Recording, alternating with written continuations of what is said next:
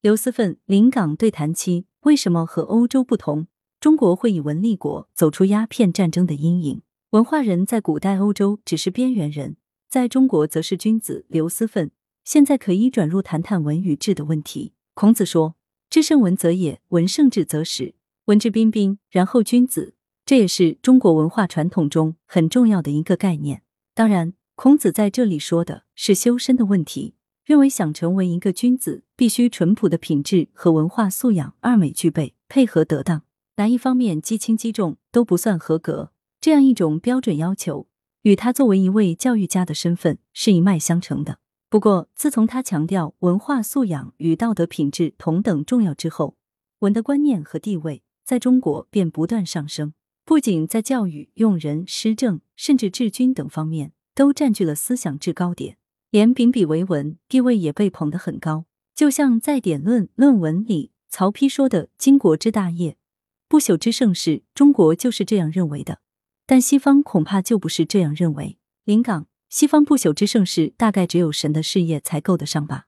就连悲剧也是因为上连着神意才严肃起来。贵族传统之下，舞文弄墨者是弄臣，或叫做宫廷诗人，有点像东方朔在汉武帝宫廷那样，文人的事称不上不朽。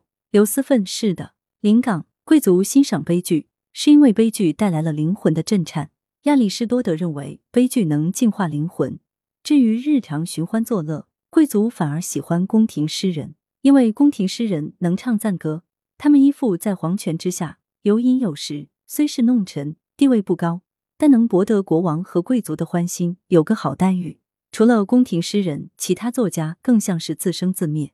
就像写出《十日谈》的意大利作家薄伽丘，小商人家庭出身，本人经商无成。靠着进入城邦主的宫廷，读了大量前人作品，后在佛罗伦萨做财务管理官，成为人文主义者。西班牙文艺复兴时期，小说家塞万提斯更是颠沛流离。他的人生始于军旅生涯，因军需采购案入狱，出狱之后生活困窘，模仿那时的无聊文人写骑士小说。他的不朽名著《堂吉诃德》实际上也是骑士小说的一种，有点类似于兰陵笑笑生之《金瓶梅》。改造了通俗文体，成为案头小说。莎士比亚出身小镇，因妻子偷情，愤而离乡到伦敦闯荡。他是靠着自己的编剧天才而挣来钱的。可见，欧洲作家一般来自有知识、有文化人群里的边缘人，他们不算社会上层，与中国士大夫的社会地位无法比肩，难以产生使命感。他们对自己从事的写作是没有什么不朽之感的。刘思奋，画家又如何？临港。在早期画家也算匠人的一种吧。刘思奋绘画再不济还是一件物品，而一堆文字连物品都算不上。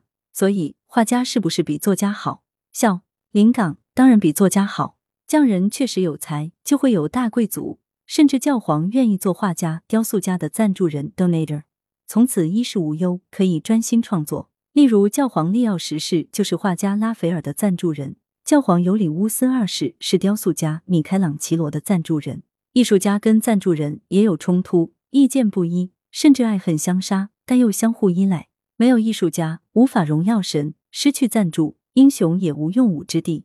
赞助人对艺术家的供养和庇护，其实是文艺复兴时期艺术大放异彩的秘密。扯远了，言归正传，古人谢文含义就是装饰，这个理解很到位。文心雕龙里有三才冠。天文、地文、人文。天文就是视天之文，地文就是视地之文，人文就是视人之文。古人看天地万象，似乎自然就含了个审美的眼光。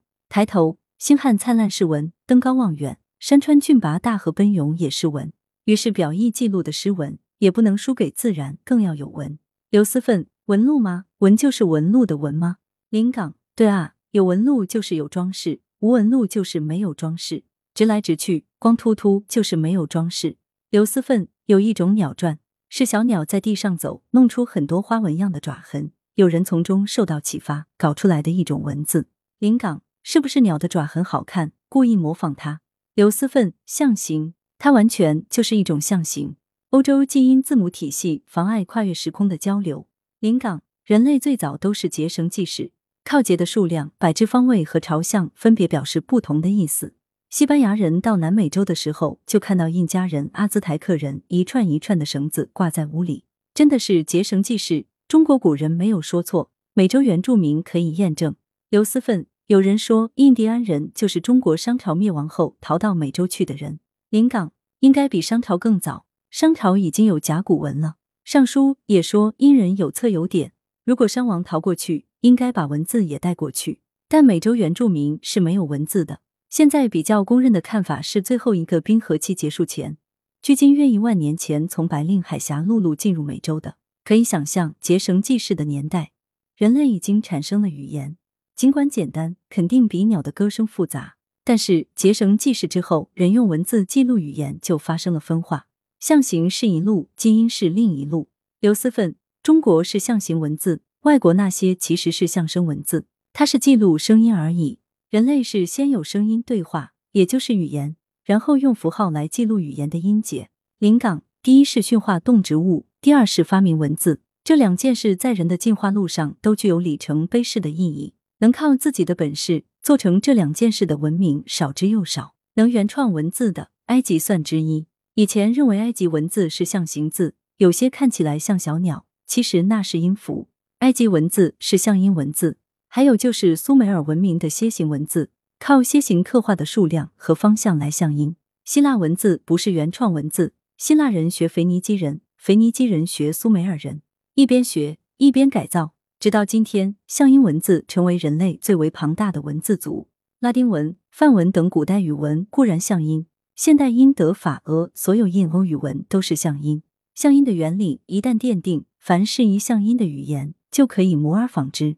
大概只有三种人：两河流域苏美尔人、古埃及人、中国就是黄河流域的人。这三个文明的文字完全是原创的，靠自己的本事。黄河流域的华夏人也靠自己的本事原创了文字。他罕见的不走象音，而走象形的路，演变成为极具特色的方块字。为什么要走象形的路？原因何在？非常值得探讨。汉字可以跨越声音听觉的限制，靠视觉形状可以变异，意味着建立在其上的统治疆域可以非常辽阔。或者这个欲求也推动了文字化一化，秦时行、书同文、车同轨得益于此。像欧洲这么多种语言。它都是拼音，字母体系大同小异，但由于文字的谐音相互不通，妨碍跨越时空的交流。即使能操多种口语，也做不到隔时隔代交流信息，这样就无法形成庞大的政治实体。即使一品武力统一，也不能长久。我觉得这个现象很神妙。到今天，欧盟还是遇到这个问题，它始终都四分五裂。刘思奋，实际上可以这样说：中国的地域很宽广，加上人口迁移不定。不要说距离很远，就连隔一座山、一条河，两地的语言往往都不一样。临港是啊，刘思奋，所以没有办法用拼音来解决交流，因为即使拼出音来，仍旧听不懂。于是势必改为用形，形在大家眼里都一样。不同地方、不同的语言的人看到这个形就知道是什么意思，都能借此沟通。欧洲的地方小，他们的语言虽然有区别，但差别不是很大。但中国人不是这样。广东人这样讲话，北方人那样讲话，如果没有象形字怎么办？因为光靠声音没法沟通。临港、岭南有广府话、客家话和潮州话，彼此不能以听说来交流。刘思奋是啊，所以要用形象来解决沟通的难题。临港是这样，背后一定要有一种力量来推动，使文字离开声音，保留意义。古人实践下来，文字的音与形不能完全离开，半离开吧。形声字就是半形半音，声旁部分已经离开了，但形旁则没有。比如看到三点水旁的字，就算不认识也能猜到大概和水有关；看到草字头，大概和草有关。华夏文明象形的写录语言，有利于保持文化多样性。刘思奋，不妨猜想一下，形的运用，说不定是与声音沟通不了，就用手势表达有关系。手势就是象形的，例如汉字从一到十的造型。就显然来源于手指的笔画。如果手势还表达不清楚，就沾一根草，洒几滴水，或者指一个人、一只牛、一匹马来表达。后来就转变成文字的雏形。当然，这只是猜想，还需要做深入的考证。不过开始的时候，各地的文字却是杂乱无章。秦始皇就遇到这个问题，所以才搞书同文。临港六国原先也有文字，但造字原理依然是六书。秦始皇实行书同文。分了六国文字，留下自己的文字。其实，如果楚国或齐国在国家竞争中得胜，文字也可能与金字一样。不过，要统治长久，也要搞秦的书同文。尤其是楚国，战国时非常强大，足有资格做成这件事。刘思奋，楚虽三户，亡秦必楚。临港，这是后来说的。刘思奋，但说明楚国当时力量很大。临港，华夏文明本身推动文字朝象形不向音的方向演变发展的力量是非常强大的。这有一个好处，书写统一而发音各地不同，由此既能实现辽阔疆域的国家规模，又能保留各地域的乡土感情和风俗。华夏文明显露语言的象形不像音，有利于保持文化多样性，有利于容纳不同的乡土情感，也有利于发育形式多样的民俗。总之，由语言文化而创造的自由空间其实是非常广阔的。小而能容，要讲气量；大而能容，就要讲空间。没有空间，想容也容不了。刘思奋实际上是有原因的，因为一个政权要维系这个国家，主要通过两个纽带，一个是经济纽带，另一个文化纽带。经济纽带不够强大，就必须强化文化纽带；经济纽带足够强大，文化就不妨宽松。临港是的，没错。刘思奋，所以当时那么强调普通话，除了有利于交流之外，也是因为当时的经济不够强大。所以对地方性的差异比较敏感和警惕。现在经济足够强大，就不担心地方离心离德。反过来要保护文化的多样性。临港，嗯，你这个分析有道理。刘思奋，不过与政治、经济、军事相比，文化确实是维系一个民族、一个国家的重要而根本的力量。即使前面三种手段都垮掉了，只要文化不垮，就有可能重新组合起来，在废墟上重生。中国几千年不中断的历史。包括鸦片战争以来的历史都是证明，而这又与自古以来中华民族就把文化置于很崇高的地位，并且强烈的以自身的文化自豪，无疑有着直接的关系。临港与欧洲国家相比，中国简直可以说是以文立国。这里的文当然是广义的，除了经济之文，更有典章礼仪之文。与之对应，文的位置一般高于武。武人武备打仗的时候才有用，打完仗就演武修文。武士完结，文士登场，马上得天下，不能马上治之。古人对此了然于心，由此造成了文士隆盛、文贵于武的传统。汉初天下大定，论功行赏，刘邦以萧何功最盛，诸将争功不服，以为战将被兼执锐，攻城略地，身经百战，怎地不如未有汗马之劳，善持文墨议论的萧何？刘邦用猎人和猎狗做比喻，反问：追杀受兔的猎狗功劳大呢？还是审查形势发出指示给猎狗的猎人功劳大。经此一问，无人敢言。在刘邦眼里，争功的诸将不过是猎狗，而辅助他取得政权而振国家、抚百姓的萧何，才是赢得秦末汉初争霸的猎人。文士文化的崇高地位，也一样体现在民间生活。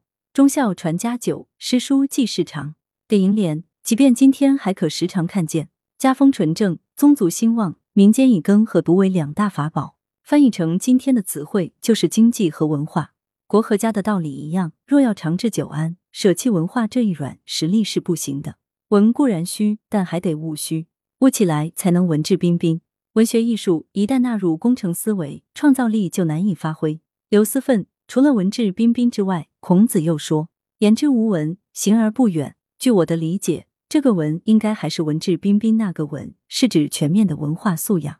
而不应只理解为文章的词采，因为只有调动起全面的文化素养，作者的言才能获得丰富充实的、有说服力的表达，也才能产生广远的影响。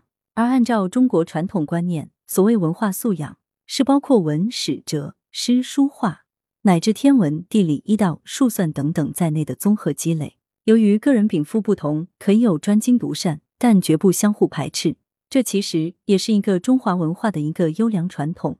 但到了工业文明时代，出于提高生产效率的需要，于是以生产线的分工方式来重新组织这个社会，每个人变成生产线上的一环，进行标准化、规范化的生产。毫无疑问，这种方式对物质生产很有必要，也是划时代的社会进步。但在推行这种物质生产方式的时候，有意无意就把它照套在精神创造领域，将精神创造也如同物质生产一样进行生产线式的分工。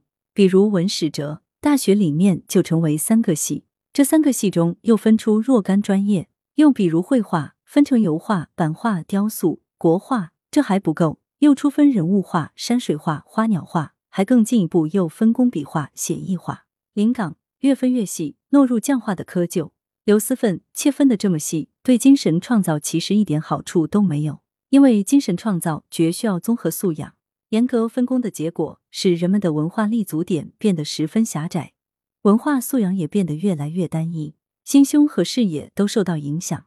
不久前，我曾经参观一个中青年画家的花鸟画展，那些作品就技术而言都十分纯熟和考究，但细看之下，就发现笔墨是浮在表面的。背后并没有内涵，更确切是没有文化支撑。这种徒有其表的作品，或许能取悦观众于一时，却不可能具有恒久的魅力。由此也证明，严格分工的结果，充其量只是训练出具有一技之长的专家，不可能造就大师。临港的确如此，工业革命从十七世纪算起，足有三百多年了，慢慢激起了工业思维，或叫工程思维，把事情分门别类，分几个系统。系统下面还有子系统，越分越细，那就能实现工程目标，实现具体的施工目标，像做工程那样是可以的。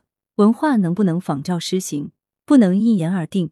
紧急形势或者确定了应急目标的时候，或许行得通。但文学和艺术创作，从道理上讲，很难指向一个明确的目标。如果说目标，那就是写出传世之作。文学艺术一旦纳入工程思维，具体的意图至上。创作者的个性和创造力就难以发挥出来。刘思奋类同于物质生产，但即使是最新的工具发明，也或迟或早会被取代淘汰，不可能是不朽之作。临港艺术创造的原理与精神创造的原理有不一致地方。精神创造追求独一无二，发挥个性，它并不追求具体明确的意图。刘思奋不是实用的意图，科学思维过度与文质彬彬传统失落。临港是的。学术上也存在此类问题，如写一本书，以工程思维布局，分章分节落实到人，半年几个月就能写成一部大书。如今的文学使多以工程思维布局来完成，分门别类，多人协作，很短的时间内能搞出来，但写作者的文笔风格、观点以及统一性就无法考虑了。刘思奋说到写文章，情形甚至比文艺创作更极端。文艺创作起码还要保持华彩。而写论文，往往连文采都是为多余，恐怕就更难期望传之广远了。其实，在古代，不少作家都是十分重文章的词采的。例如，汉代贾谊的《过秦论》只是一篇政治论文，但由于不仅议论精辟，而且文采飞扬，因此能脍炙人口，传颂千年。还有些文章，尽管我们不太同意他的思想，但因为写的声情并茂，仍旧让人觉得朗朗可诵。所谓文质彬彬，也其实就是内容与形式的统一。我觉得这个传统没有被很好继承。临港没有继承下来吗？刘思奋不是绝对没有，但起码目前学界不太注重这个传统，可能受到西方叙述方式、叙述方法的影响，动辄一两万、两三万字，语言功力又不足，结果就文采全无，甚至让人无法足读。其实一篇文章，哪怕没有太多真知灼见。只要文采够足，一样可以流传。《古文观止》里的文章思想很高吗？其实不见得。但是所选文章大多做到文质兼备，各擅胜长，因此直到今天仍旧被公认为学习的范本。现在搞学术研究的人，整天沉迷于长篇大论，还认为如果不写得高深莫测就不算学问。殊不知到头来只剩下自娱自乐的份儿，或者束之高阁，期待将来某个莫须有的知音。当然。这件事也要允许不同的选择，未可强求。但我仍旧觉得，一个学者如果希望自己付出的心血能够获得相应的社会反响乃至效益，那么祖宗的遗教还是值得三思的。临港，我认为这个现象与科学思维过度渗透人文领域有关。科学首先求定义的准确性，人文偏不能那么准确。为求准确，事无巨细尽量罗列，罗列到后面，前面是什么都忘记了。其次，科学讲究论证，人文则需要明心见性。论证起来旁征博引，浩荡无涯际，读来令人如堕无里云雾。这样的人文学术，既没有文，也没有质，一堆空言。刘思奋看来，在工业文明时代，物化思维作为一种霸权，它对社会的影响是全面而且巨大的。这种思维固然有利，但弊端已经越来越显露出来。如果承认否定之否定是人类社会发展的一个规律。那么到了互联网时代，情况也许会迎来新的转机。来源：羊城晚报羊城派，责编：吴小潘、孙磊，制图：蔡红。